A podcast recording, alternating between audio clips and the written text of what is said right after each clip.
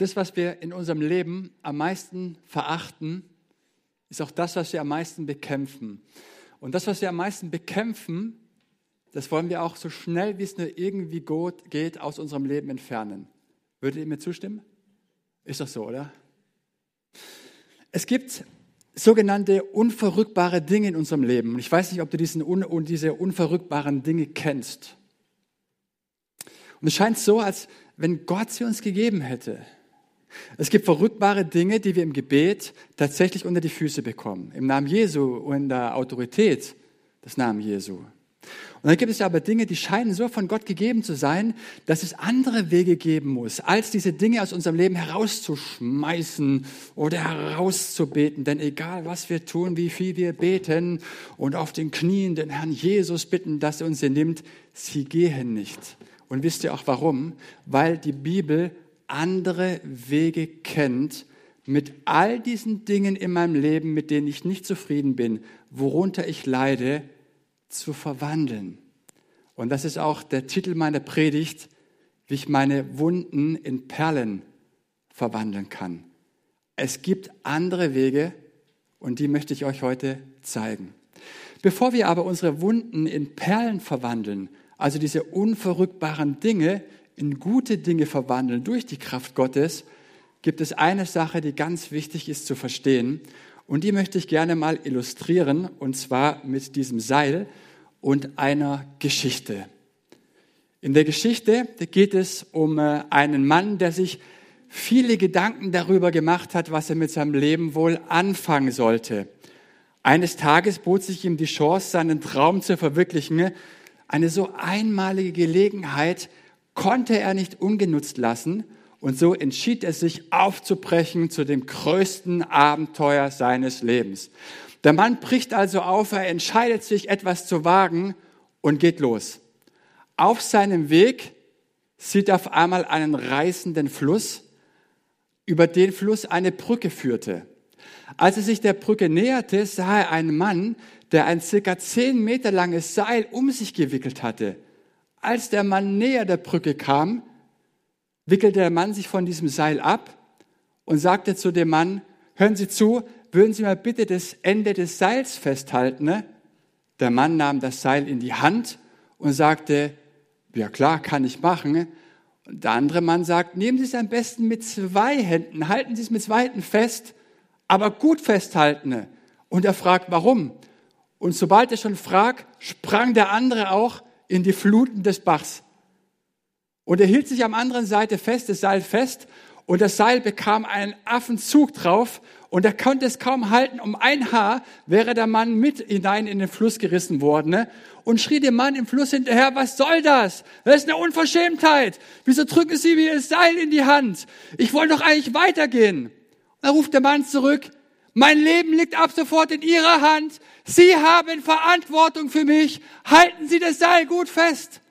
Und der Mann ärgert sich und schaut verzweifelt, wo er irgendwo das Seil, weil so viel Spannung drauf war, an der Brücke festbinden kann. Aber nirgendwo bot sich eine Gelegenheit dazu. Völlig frustriert rufe an, hin, das ist eine Unverschämtheit. Der Mann rief nur zurück, denken Sie dran, gut festhalten, ne? Sie haben Verantwortung für mich ab sofort.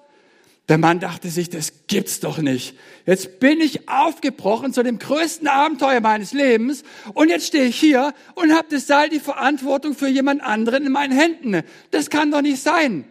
Der andere ruft zurück, gut festhalten, denken Sie dran, Sie sind für mich verantwortlich. Und der Mann war völlig frustriert auf der Brücke. Er wollte auch zu einem Abenteuer aufbrechen. Dann hatte er eine Idee. Vielleicht wäre es eine Möglichkeit, wenn dieser Typ am anderen Ende da in dem Fluss, wenn der mithelfen würde, wenn er sich gegenziehen würde auf der anderen Seite, sich dagegen stemmen würde, dann könnten wir es vielleicht zusammen schaffen. Aber der Typ, der macht überhaupt keine Anstalten. Der wollte gar nicht mithelfen. Stattdessen rief er, halten Sie das Seil ja gut fest. Der Mann, der war irgendwann so frustriert und dachte, das kann doch nicht sein. Und wie er das so festhält mit ganzer Kraft, hatte dieser Mann auf einmal eine Erleuchtung. Und er sagte zu dem Mann in den Fluten ganz bestimmt, hören Sie zu. Ich sage es jetzt nur einmal und ich möchte, dass Sie gut zuhören. Ich gebe Ihnen die Verantwortung für Ihr Leben wieder zurück. Ich treffe meine eigenen Lebensentscheidungen und Sie sind für Ihre verantwortlich. Wenn Sie nicht mithelfen, dann werde ich weitergehen. Da ruft der Mann zurück, so egoistisch würden Sie doch niemals sein. Das können Sie mir niemals antun. Als der Mann nach einer ganzen Weile keine Anstalten unternahm, nur irgendwie auch mitzuhelfen, sagte der Mann auf der Brücke ganz bestimmt, okay, ich akzeptiere Ihre Entscheidung. Er ließ das Seil los und ging seinen Weg weiter. Diese Geschichte zeigt so gut, was passiert, wenn wir nicht die Verantwortung, die uns gegeben ist in unserem Leben, übernehmen. Sie zeigt, dass wir Menschen gerne unsere Verantwortung, die wir haben, andere Menschen in die Hände drücken und sagen, du bist jetzt für mich verantwortlich. Es gibt aber eine ganz banale, simple Wahrheit und die kennt ihr alle. Von Gott wurde uns allen ein einziges Seil in die Hand gedrückt und das ist unser eigenes Leben. Nichts anderes. Und für dieses Leben haben wir Verantwortung. Aber nicht nur für unser Leben, sondern für all die Dinge hier drin. All die Dinge, wo wir am meisten verachten, die Dinge, die uns am meisten wehtun, die Dinge, die wir so schnell wie möglich loswerden wollen, dafür haben wir die Verantwortung. Und Gott hat uns einen Weg gegeben, mit diesen Dingen, die manchmal unverrückbar erscheinen, ich habe es am Anfang gesagt, umzugehen, nämlich indem wir sie verwandeln, indem wir unsere Wunden in Perlen verwandeln. Und wie das geht, das möchte ich mit euch heute Morgen anschauen. Paulus, der Mann in der Bibel, einer der größten der Apostel Paulus, in den letzten Jahren habe ich ihn ganz neu gelernt zu lesen mit ganz anderen Augen. Es war so, als wenn Gott nochmal auf sein Leben für mich so eine ganz neue Perspektive gelegt hat. Nämlich die Perspektive, dass Paulus mit innerlichen Dingen auch, wie könnte man sagen, prozesshaft umgegangen ist. Ich würde Paulus nicht als einen Menschen beschreiben, der ständig auf der Flucht vor den Umständen ist, der irgendwie zerbrochen ist an den Lebensumständen. Nein, sondern er hat gelernt, das sagt er im Philipperbrief, egal in welcher Lebenslage ich mich befinde, ich es mir gut gehen lasse. Ob ich Überfluss habe, ob ich Mangel habe. Ob es mir gut geht, ob ich Schläge bekomme, ob ich gerade gesteinigt werde. Ich lasse mich von den äußeren Umständen meines Lebens nicht beeindrucken. Und das ist ein innerlicher Prozess. Das ist ein Verwandlungsprozess. Die Dinge, die mir gegeben sind, die schwierig sind, auch lernen anzunehmen. In Römerbrief Kapitel 5 spricht Paulus von diesem Verwandlungsprozess. Prozess. Ich möchte es kurz vorlesen, wir sehen es hier an der Bibelstelle. Nicht allein aber das, sagt er, sondern wir rühmen uns auch der Bedrängnisse, weil wir wissen, dass Bedrängnis Geduld bringt, Geduld aber Bewährung, Bewährung aber Hoffnung. Hoffnung aber lässt nicht zu Schanden werden, denn die Liebe Gottes ist ausgegossen in unsere Herzen durch den Heiligen Geist, der uns gegeben ist. Wie hört sich das an? Als jemand, der die Lebensumstände verdrängt? Nein. Das ist ein Mann, der gelernt hat, wie ich die Bedrängnisse in Hoffnung verwandeln kann. Und das ist ein innerlicher Weg und ein Prozess, den Gott mit uns allen gehen möchte. Und das lerne ich von Paulus. Er hat gelernt, wie er die größten Nöte in Hoffnung verwandeln kann. Und dazu gehört, dass wir uns auch unseren Lebensumständen stellen. Wie geschieht Verwandlung? Jemand hat mal so schön gesagt, dass wir alle zwei Hosentaschen haben und die sind gefüllt. Die eine Seite mit Wunden, mit Staub, mit Asche, mit Dreck, also mit all den Dingen, die wir nicht so gerne jemandem zeigen. Also wir stehen dann lieber so mit der anderen Tasche zu den Leuten hin und dort, die sind gefüllt, die Tasche mit Perlen, Edelsteine, Gold, also unsere Glanztaten. Time to shine, das, was wir jedem zeigen. Da, wo wir sagen, guck mal, was ich alles kann und was ich alles habe, schau mal meine Schokoladenseiten an mir. Und derjenige, der das sagt, der hatte auch gesagt, dass unser Leben darin besteht, dass wir zwischen diesen beiden Polen hin und her wandern. Zwischen dieser Hosentasche mit, ihr wisst schon, Dinge, die gefüllt sind mit tollen Dingen und eben auch die Niederlagen, die Wunden und all diese Dinge, die nicht gut in meinem Leben sind. Man kann es auch anders ausdrücken. Wir alle befinden uns immer wieder auf einer Schattenmission und auf einer Lichtmission. Also meine Lichtmission ist das, also wenn wir wissen, hey, scheint bright like a diamond, also schön glänzen, schön strahlen, unsere Erfolge, die guten Stories, die wir gerne anderen erzählen. Aber dann haben wir auch unsere Schattenmission. Und meine Schattenmission ist das, was dabei rauskommt, wenn ich mein Leben auf Autopilot schalte. Wenn ich mich treiben lasse, wenn ich mich gehen lasse, wenn ich mich den Dingen hingebe, meiner Sünde, meiner Schuld hingebe und all den Dingen, die nicht gut für mich sind.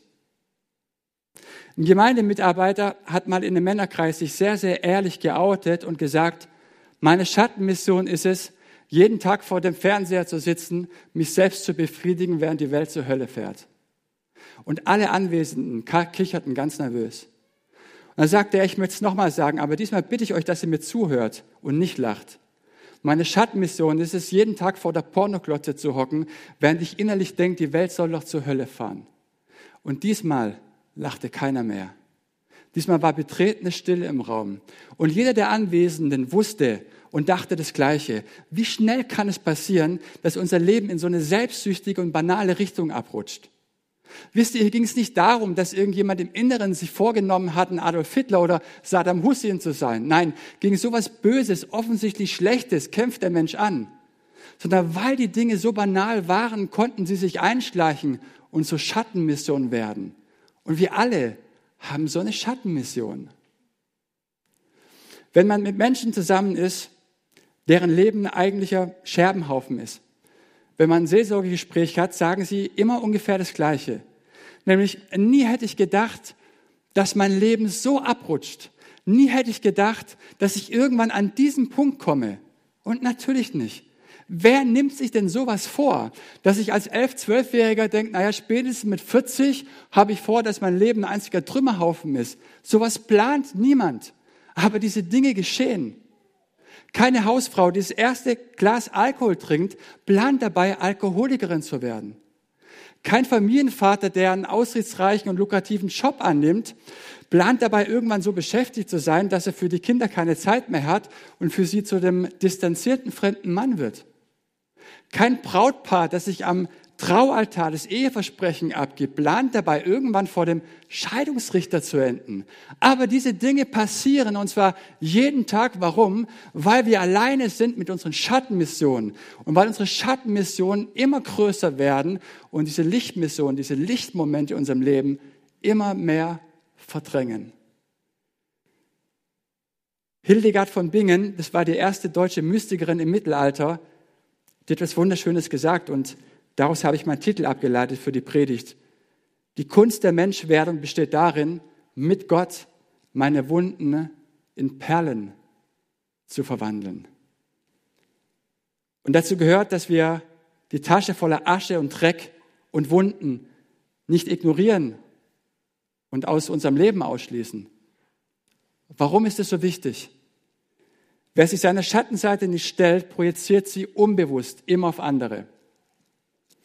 Wer sich seiner Schattenseite nicht stellt, projiziert sie unbewusst immer auf andere Menschen. Er gibt seine eigene Disziplinlosigkeit nicht zu und sieht sie immer nur bei den anderen. Und dann sind immer nur die anderen schuld. Man muss aufpassen. Man kann stecken bleiben in der Anklage und Rebellion seines eigenen Schicksals. Klagen Eltern an, klagen die Gesellschaft an, klagen die Lebensumstände an. Mensch, immer sind es die anderen und damit bleiben sie immer Opfer und verweigern sich dem Leben, anstatt sich mit ihrer Lebensgeschichte auszusöhnen. Das ist das, was Gott auf dem Herzen hat, dass er uns mit unserer Lebensgeschichte, mit unserer Vergangenheit versöhnen möchte, mit all den Wunden, die wir bis heute in unser Leben hineintragen. Menschen bleiben ständig auf der Anklagebank. Und wenn du ständig auf der Anklagebank bist und andere anklagst, dann wirst du irgendwann bitter und hart in deinem Herzen. Da müssen wir aufpassen. Ich kann mich erinnern, ich war mal mit einem Mann vor einigen Jahren im Seelsorgegespräch zusammen und er wurde so ehrlich, wie ich das selten erlebt habe. Und er hat zu mir gesagt, weißt du, Kevin, ich hasse mein Leben. Ich hasse mein Leben. Ich hasse die Dinge meines Lebens genauso, wie sie geworden sind. Und wisst ihr was? Niemals mehr habe ich Gottes Gegenwart so stark erlebt. Warum? Weil der jemand so ehrlich wurde. Und ich glaube, dass wenn wir ganz, ganz ehrlich sind, also wirklich grundehrlich wären, gäbe es mehr Menschen, die zu diesem Urteil kommen würden. Ich hasse mein Leben. Und ihr Lieben, ich schockiere euch jetzt. Ich glaube, dass wir Christen uns da nicht ausnehmen können. Aber wenn Gott mit unserer Ehrlichkeit einfach mal hört, dann kann er so viel mehr mit unserer Ehrlichkeit anfangen. Er kann so viel mehr mit unserer Machtlosigkeit anfangen, als wenn wir immer versuchen, unsere eigene Machtlosigkeit durch so eine Pseudo-Überlegenheit zu übertünchen. Gott kann so viel mehr anfangen, wenn wir eingestehen, ich bin vollkommen machtlos gegenüber meiner Lebensumstände. Das ist ehrlich. Und dann kann Gott eingreifen und etwas verändern. Und wisst ihr, an Bitterkeit und an alles Negative kann man sich gewöhnen. Man kann sich an alles gewöhnen. Und wenn wir Menschen nichts Schönes haben, an das wir uns gewöhnen, dann gewöhnen wir uns eben an unsere Not. Wir gewöhnen uns an unsere Sünde, an unsere Schuld und an unser Versagen. Ich weiß nicht, ob ihr mal den Film gesehen habt, Die Verurteilten. Hauptrolle Tim Robbins und Morgan Freeman. In dem Film spielen die beiden zwei Häftlinge es gibt so einen ganz berühmten Dialog. Da spricht Morgan Freeman zu Tim Robbins über die jahrelange Gefangenschaft. Und er sagt zu ihm, weißt du, zuerst hast du diese Mauern. Sie machen dich wahnsinnig.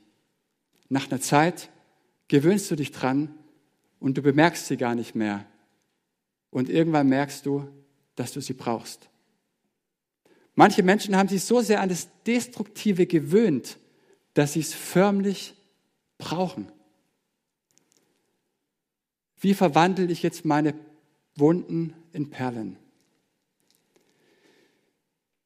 Es ist sehr, sehr simpel, aber indem ich einfach lerne, Ja zu sagen.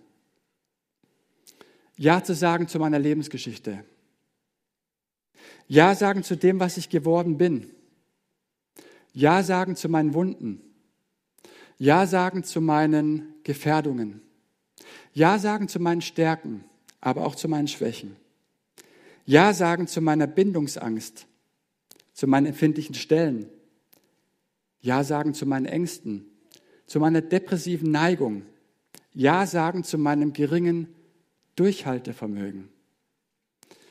Wer in der Beziehung mit Jesus unterwegs ist, und das erfahren hat, wie gut es ist, wenn wir Jesus in unsere Lebensgeschichte einladen, mit allem, was wir unversöhnt sind, und dann zu erleben, was für ein Urteil Gott über unser Leben hat, unsere Lebensgeschichte, nämlich dass wir von ihm voraussetzungs- und bedingungslos geliebt sind dass Gott schon längst versöhnt ist mit unserer Geschichte, dass er uns versöhnt hat auf Golgatha in seinem Sohn am Kreuz. Wenn wir das spüren lernen, dann wissen wir, was es bedeutet, im Licht zu leben. Nämlich von dort, von Golgatha aus, geht es Licht auf alles, mit dem wir unversöhnt leben und wo wir nicht zurechtkommen. Es tut so gut, das immer wieder neu zu erfahren. Gott ist versöhnt mit unserer Lebensgeschichte. Aber das Problem ist, dass wir das oft nicht sind. Wisst ihr, ich will lernen, liebevoll auf meine Schattenseiten zu blicken. Mit milden Blicken. Denn Gott tut es auch. Ich will lernen, liebevoll auf meine Ängste zu blicken, auf meine depressive Neigung, auf mein geringes Selbstwertgefühl und auf meine Ungeduld. Und ich will lernen, nicht immer sofort zu bewerten, hey, wir Christen sind furchtbare Bewerter. Wir glauben, die Moral irgendwie gefressen zu haben. Und dann bewerten wir ständig die Dinge in gut oder schlecht, von Gott oder vom Teufel. Und es ist fürchterlich, damit machen wir uns selber fertig. Sondern ich glaube, die Kunst besteht darin, dass ich auch die Dinge, die ich in meinem Leben wahrnehme, als nicht akzeptabel, die Dinge, worunter ich leide, dass ich lerne, diese Dinge nicht immer sofort zu bewerten, sondern auch mal wahrnehmen zu lernen, da ist Kevin, der hat Bedürfnisse. Also nehmen wir mal das Beispiel Selbstbefriedigung, Pornografie wahrzunehmen. Da ist etwas in mir, das ist völlig unausgefüllt. Ich versuche das ständig durch irgendwelche Dinge zu füllen, aber das erstmal nicht zu verurteilen, sondern wahrzunehmen, da sind Bedürfnisse da. Und dann kann ich sie auch ganz anders auch nehmen und zu Gott bringen. Anstatt ich mich selbst zerfleisch, mich selbst fertig mache, mich runtermache, dass ich mich irgendwie ein bisschen heiliger fühle. Das ist nicht gesund. Und es ist ein lebenslanger Prozess, das zu lernen, Dinge nicht immer sofort zu bewerten. Wisst ihr, ein guter Messapparat, ob ich versöhnt mit meiner Lebensgeschichte bin oder nicht, ist, wie oft ärgere ich mich über andere und über andere Menschen. Das ist ein sehr guter Messapparat. Ob ich versöhnt mit meiner Lebensgeschichte lebe. Wie oft ärgere ich mich über mich selbst und über andere Menschen. Kann man mal drüber nachdenken. Durch meinen Ärger versuche ich eigentlich immer nur meine Probleme auf andere Leute zu projizieren. Das ist nicht aber der Weg der Bibel. Wir bekommen unseren Ärger und unseren Lebensfrust nicht los, indem wir sie versuchen, anderen Leuten in die Schuhe zu schieben und sagen, Eva, du musst immer herhalten für die Beispiele, aber du sitzt jetzt gerade da. Genau, ich liebe meine Frau und sie ist die Beste überhaupt. Wenn ich sie manchmal als Beispiel bringe oder so, dann muss ich gerade so herhalten, die Arme, aber sie weiß, dass ich von Herzen liebe. Ja, ich, ich krieg meinen Ärger nicht los, indem ich Eva anschreie, passiert ab und zu, ja, und sie gut verhalte. Ich kriege ihn einfach nicht los. Also wenn es ein Weg wäre, dann könnten wir sagen, Leute, komm, wir judgen uns jetzt mal alle richtig. Du bist schuld und Conny wegen dir ist alles so schrecklich und Kalle wegen dir sind wir einfach da, wo wir sind. Wir judgen uns alle so richtig, aber wir würden merken, selbst wenn wir das tun, ne, wir bekommen unseren Ärger nicht los. Der wird eher noch größer. Das ist nicht der Weg, den Gott gegeben hat, mit all dem, wo wir unversöhnt leben, umzugehen und loszubekommen. Hey, wir müssen verstehen, alles Negative bleibt immer an uns selbst hängen. Es ist mein Problem. Alles Negative, jede Form von Kritik, es ist mein Problem. Das bleibt alles immer ausnahmslos an mir hängen. Und ich kriege nicht einen Millimeter meiner Probleme, meines Ärgers da weg, indem ich sie anderen Menschen in die Schuhe schiebe. Das geht nicht. Ich weiß nicht, wer sitzt bei dir alles auf der Anklagebank? Wer sitzt bei dir alles auf deiner Anklagebank?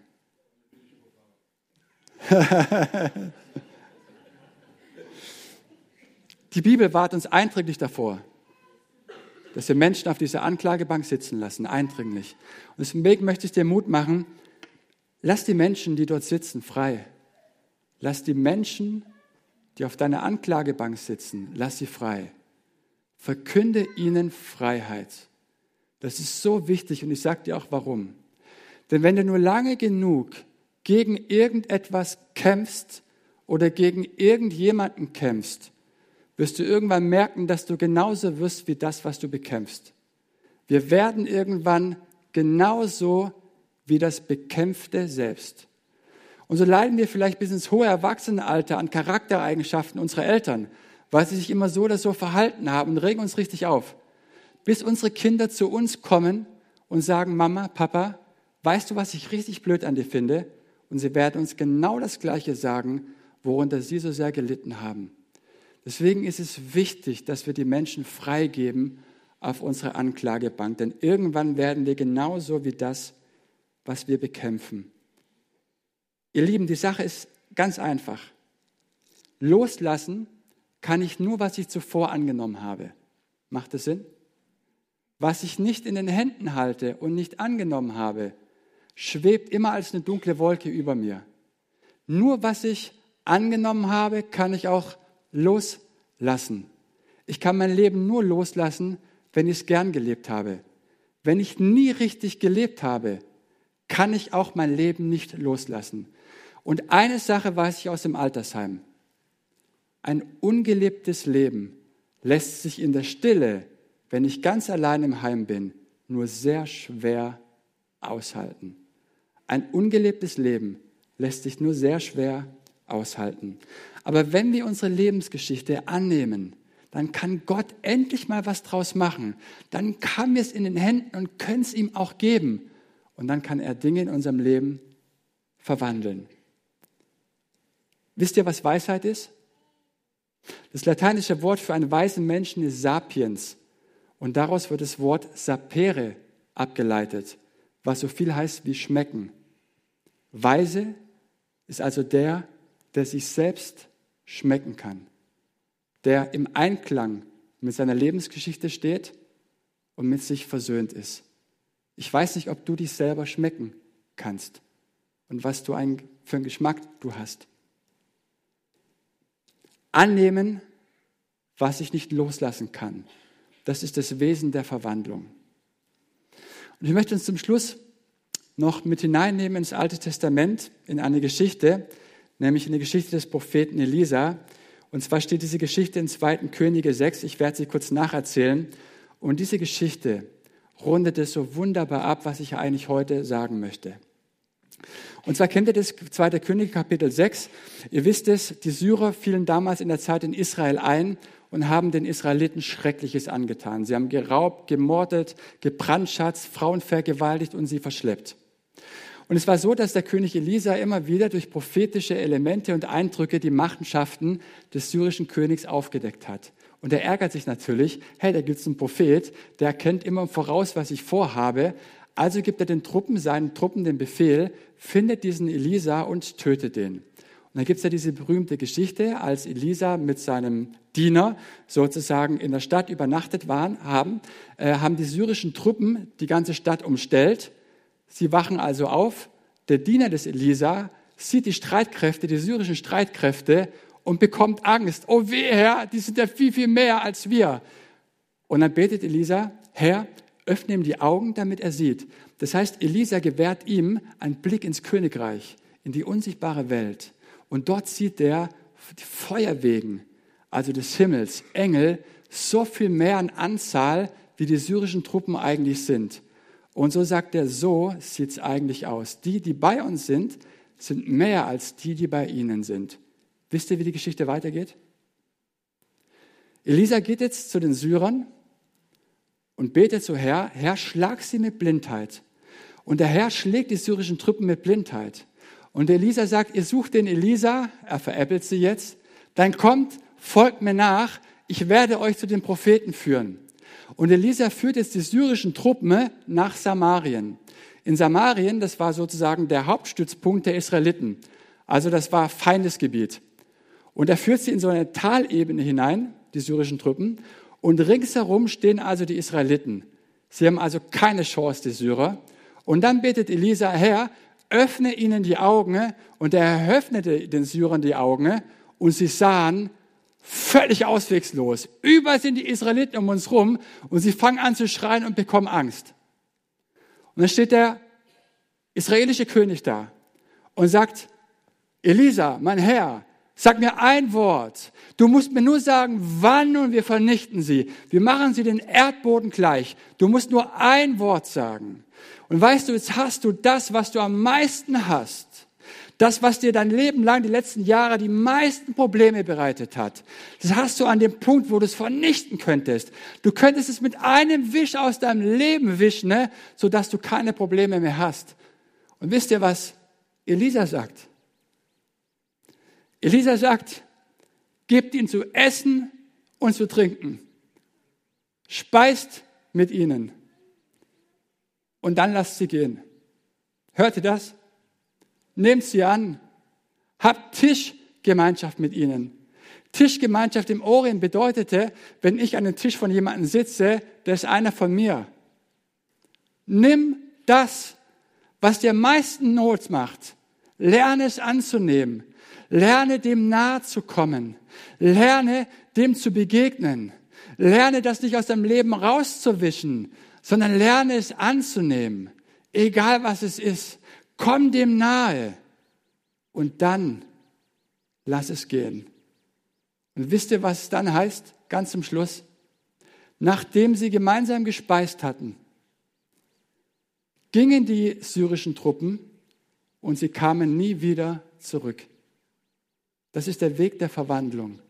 Das ist der Weg der Liebe. Der Weg der Verwandlung, den Gott uns gegeben hat. Wir können nur loslassen, was wir zuvor angenommen haben. Und das ist der biblische Weg, der Weg, wo ich so sehr Mut machen möchte für uns. Ich war diese Woche im Gebetshaus. Robin war dabei, mein Bruder und noch jemand anders. Wir haben einfach diese Zeit genossen, dort in diesem stillen Raum zu sein, einfach mal nicht zu reden, und einfach mal so in Gottes Gegenwart reinzufallen, einfach mal nicht zu babbeln, einfach mal vor Gott zu sein. Und ich hatte gerade in Bezug zu dieser Predigt so einen ganz, ganz starken Eindruck, als wenn Jesus sagt, Kevin, ich, ich lebe in dir. Das ist nicht die neue Nachricht für mich gewesen. Aber er hat mir die Perspektive auf seine Wundmale geschenkt, in diesem Eindruck. Und es war mir so, als wenn ich in diese Wunde hineingefallen wäre, in diese Wundmale. Und Jesus hat zu mir gesagt, ich lebe mit meinen Wunden in dir, Kevin. Und ich möchte, dass du deine Wunden mit meinen Wunden in Berührung bringst. Das ist Heilung.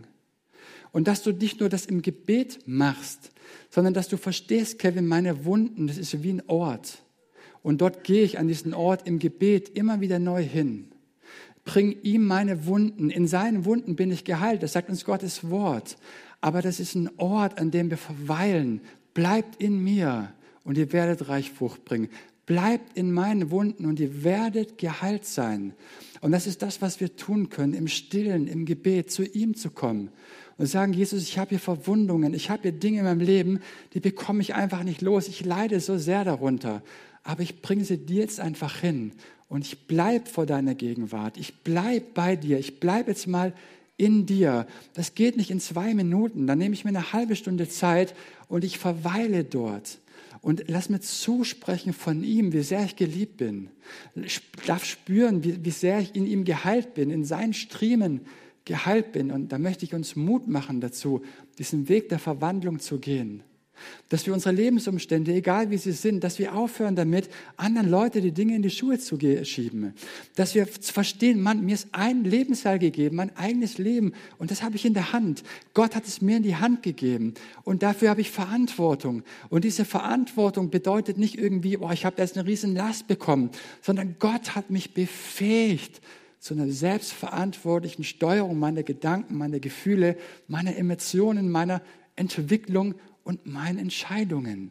Das ist eine Befähigung und die müssen wir spüren lernen.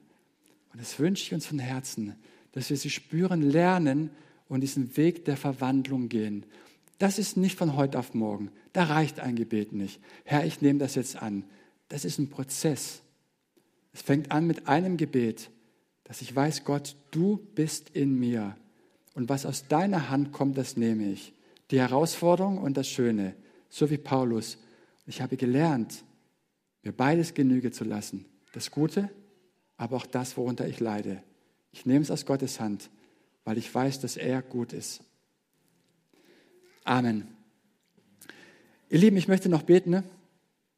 Und dann werden wir es so machen, dass wir heute eigentlich im Prinzip die Abkündigungen habe ich direkt am Anfang des Gottesdienstes gestellt, dass wenn du dich angesprochen gefühlt hast heute, wenn du das Gefühl hast, ich möchte da jetzt noch eine Antwort geben, ich möchte für mich beten lassen. Vielleicht ist da so eine Sache und mir fällt es so schwer, das überhaupt anzunehmen. Dann möchten wir ermutigen, dass ihr nach vorne kommt. Wir werden hier drei Gebetsteams haben. Wir werden sehr, sehr gerne für euch beten. Ne? Und alle anderen, die merken, hm, vielleicht nächste Woche oder vielleicht für mich nicht gerade dran, herzliche Einladung zu Kaffee und Kekse und hoffe, dass ihr die Zeit einfach auch genießt. Und wie gesagt, ich bete noch und dann werden wir einfach direkt im Anschluss die Möglichkeit haben, für uns beten zu lassen. Und so danke ich dir, Jesus, von ganzem Herzen für diesen Weg der Verwandlung, den du uns geschenkt hast. Ich danke dir, dass es Dinge in unserem Leben gibt, die dürfen wir in deinem Namen, in unserer, deiner Autorität, die du uns gegeben hast, aus unserem Leben sozusagen ja, entfernen. In deiner Kraft dürfen wir den Dingen gebieten. Wir dürfen im Glauben Berge versetzen und dürfen erleben, dass Berge versetzt werden. Aber Herr, wir haben heute über die anderen Dinge gesprochen, die sich durch Gebet nicht versetzen lassen. Wir haben gesprochen über diese unverrückbaren Dinge. Und es scheint, dass du uns auch Dinge gegeben hast, die irgendwie unverrückbar sind, aber gleichzeitig nicht uns die Dinge gegeben hast, damit wir daran verzweifeln, sondern uns einen Weg geschenkt hast, wie wir diese Dinge verwandeln können, indem wir sie annehmen, indem wir auch lernen, Ja zu sagen. Ja zu sagen zu meiner Lebensgeschichte, ja zu sagen zu dem, dass ich vielleicht nie einen Papa hatte, der sich um mich gekümmert hat. Ja zu sagen, dass daraus Wunden entstanden sind. Ja sagen, dass ich vielleicht Eltern hatten, die übermäßig hart zu mir waren und ich auch ein harter Typ geworden bin. Ja sagen zu all den Dingen, mit denen ich unversöhnt lebe, zu den Dingen, die wehtun. Und wir danken dir, dass wir diese Dinge auch annehmen dürfen, dass du uns daran erinnerst, nur was wir angenommen haben, können wir auch dir bringen. Und was wir dir gebracht haben, können wir dann auch loslassen. Und ich bitte dich, dass wir uns gemeinsam auf diesen Verwandlungsprozess, auf diesen Weg begeben und spüren, wie gut es ist, dass du dabei bist, dass du uns Möglichkeiten gegeben hast, dass wir selbst Verantwortung für all diese Dinge in uns übernehmen und aufhören, das auf andere Rücken auszutragen, sondern ich bei mir selbst bleibe und verstehe, mein Lebensseil hast du mir in die Hand gedrückt und dafür habe ich Verantwortung. Und du befähigst mich zu dieser Verantwortung. Und dafür danke ich dir von ganzem Herzen und preise dich. Danke dir, dass du uns nachgehst, auch nach dieser Predigt, dass du zu uns sprichst und uns begleitest, Herr. Amen.